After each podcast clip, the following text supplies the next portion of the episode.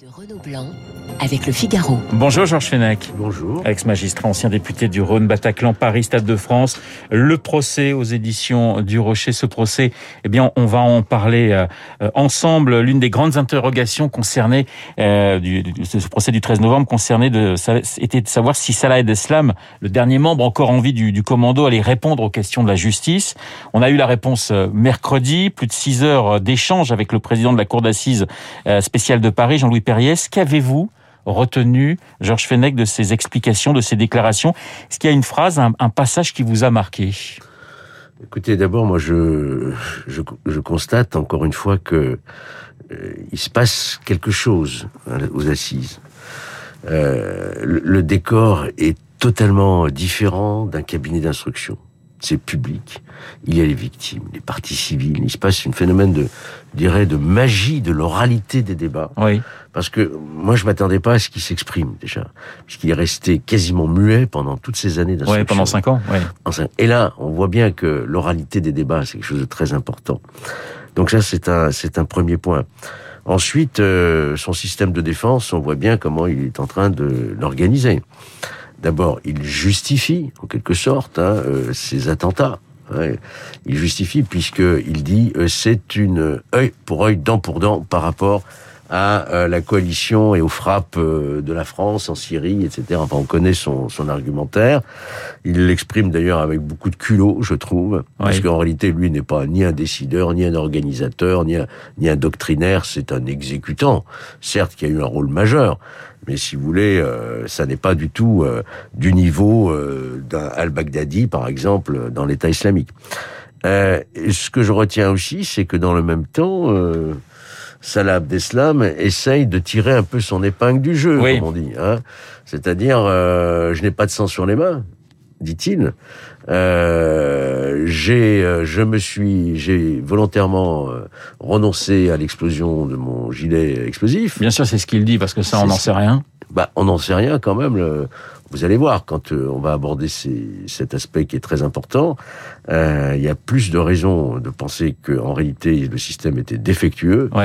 Qu'il aurait volontairement euh, renoncé. Quand il dit « je ne suis pas un danger pour la société », quand il parle de son départ pour la Syrie en, en, en l'associant à un road trip, mmh. euh, quand il dit, vous le rappelez, qu'il n'a blessé ni tué personne, c'est violent, c'est difficile à entendre pour nous. On imagine aussi pour, pour les victimes, pour la justice, c'est compliqué. Et pourtant, c'est notre rôle dans une démocratie d'entendre ce genre de propos. Ah, il faut toujours euh, entendre la défense, euh, qui a le droit de se défendre, qui a le droit d'utiliser tous les arguments euh, qu'elle veut.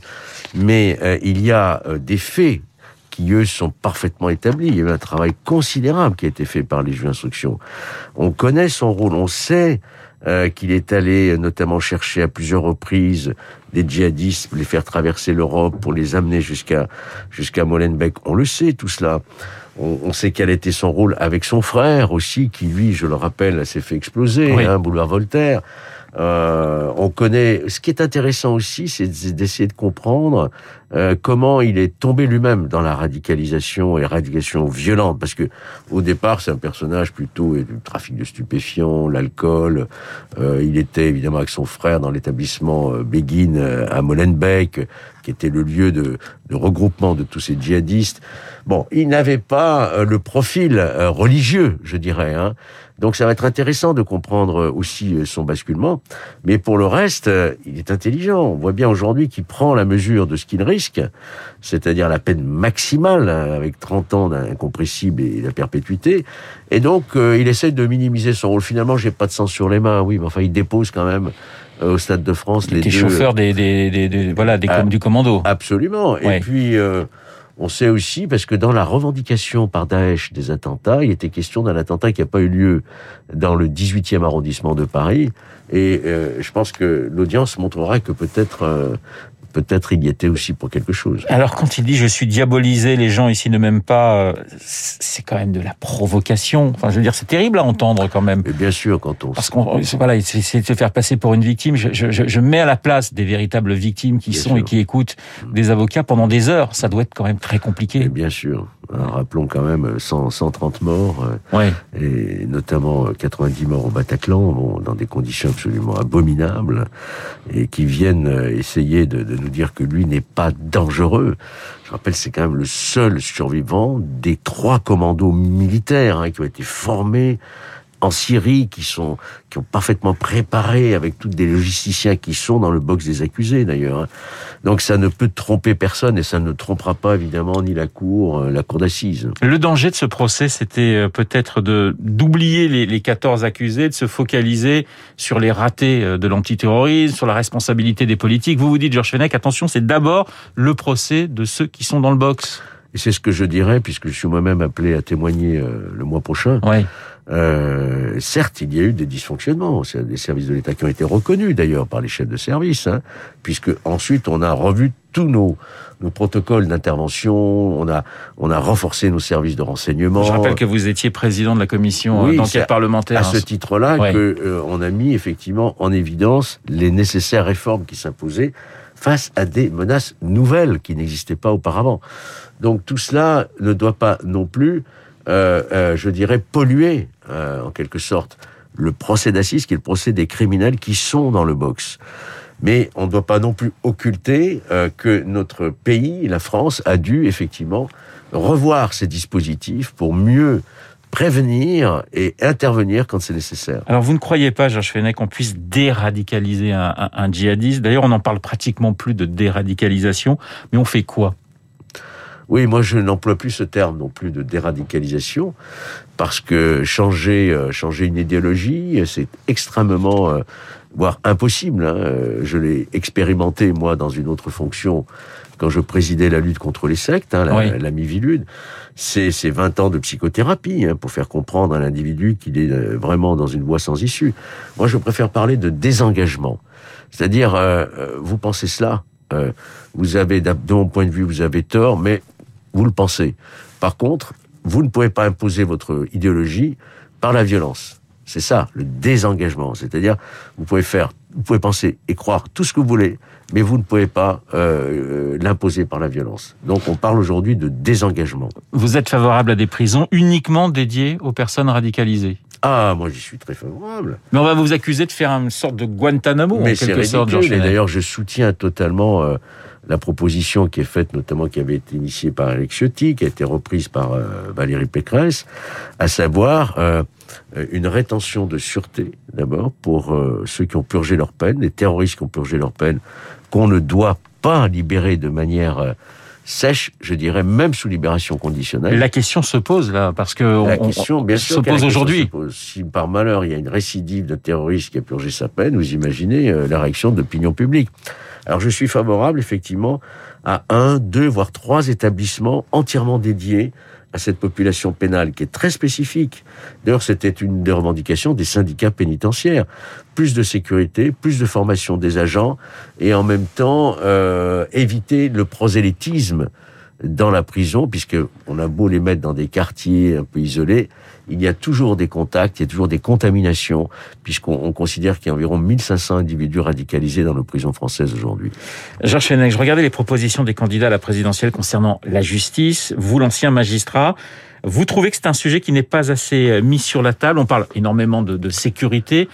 Euh, justice et sécurité, c'est lié, mais j'ai l'impression qu'on oublie le, deuxième volet, même si beaucoup de candidats veulent plus de places en prison, veulent euh, augmenter les, budgets.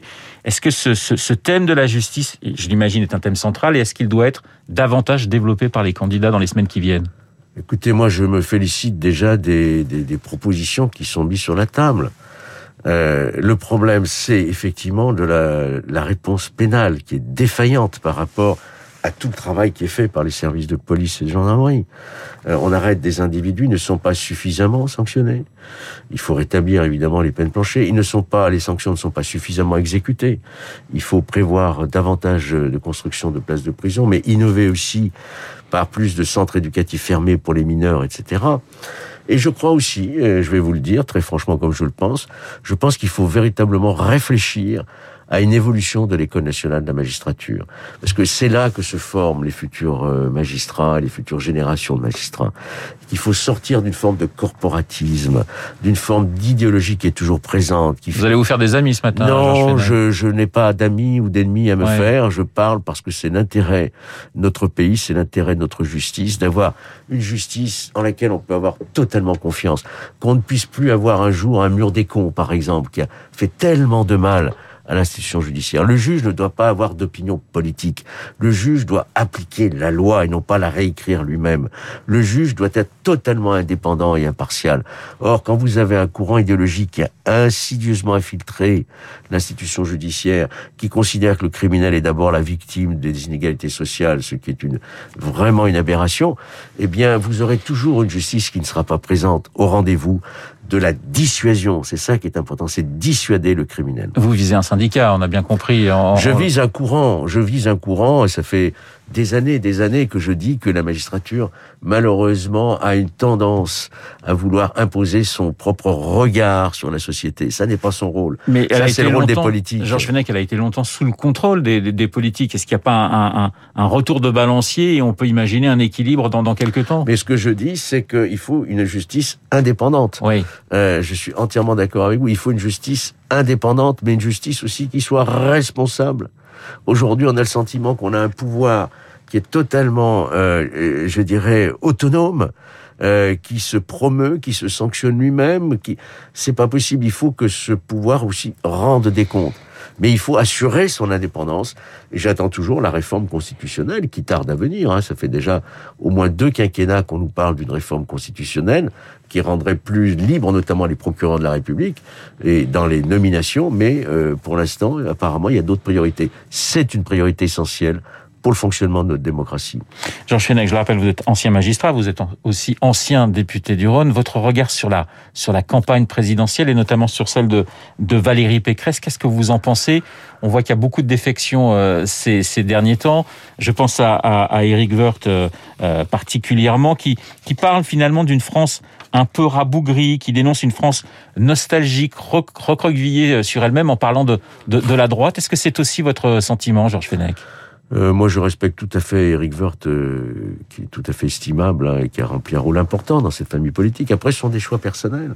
Ce sont des évolutions personnelles. Vous pouvez pas non plus euh, euh critiquer quelqu'un parce qu'il pense autrement aujourd'hui.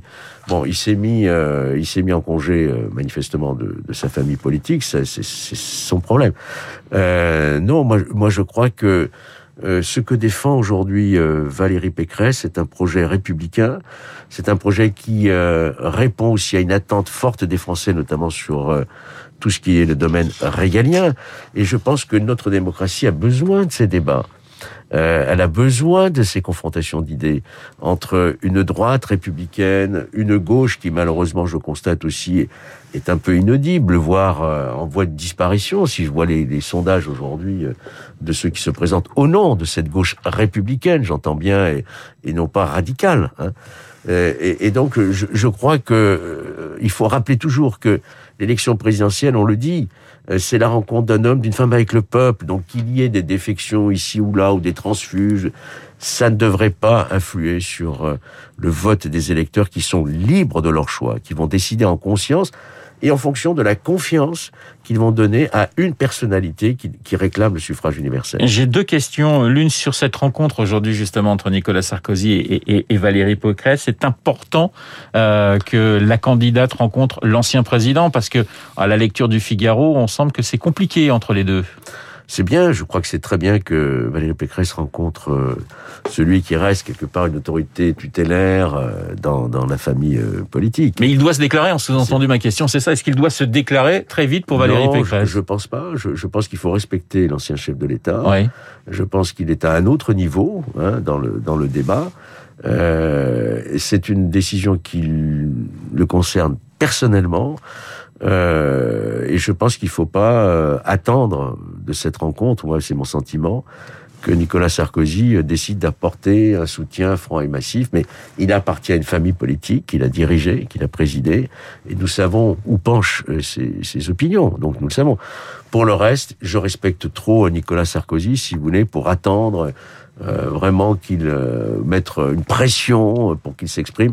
C'est l'ancien chef de l'État. Il est le seul à avoir ce statut aujourd'hui. Le scénario, il y a deux scénarios possibles pour la droite. C'est la qualification au second tour. C'est possible puisque Valérie Pécresse est au coude à coude avec Marine Le Pen, mais il y a aussi une possibilité pour que la droite soit euh, absente ce second tour. Ça serait une catastrophe pour les, les républicains, euh, deux fois d'affilée une, une, élection présidentielle sans la droite au, au second tour. Oui, on paye toujours, vous savez, encore les conséquences d'une espèce de suicide collectif qu'on a vécu en, en 2017. Hein.